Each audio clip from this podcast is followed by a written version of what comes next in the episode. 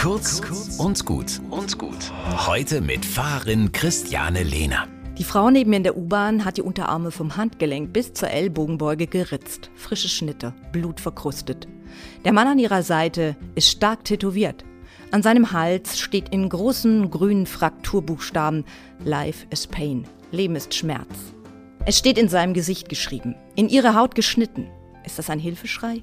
Eine Abrechnung mit all denen, die sich nicht um sie gekümmert haben?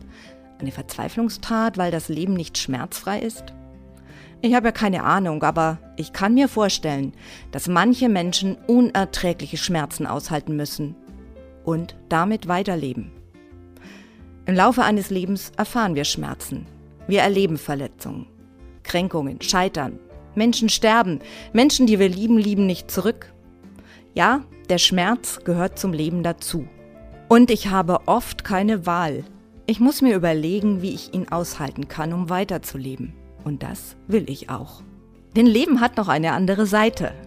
Es ist immer trotzdem und auch atemberaubend schön und voller Hoffnung.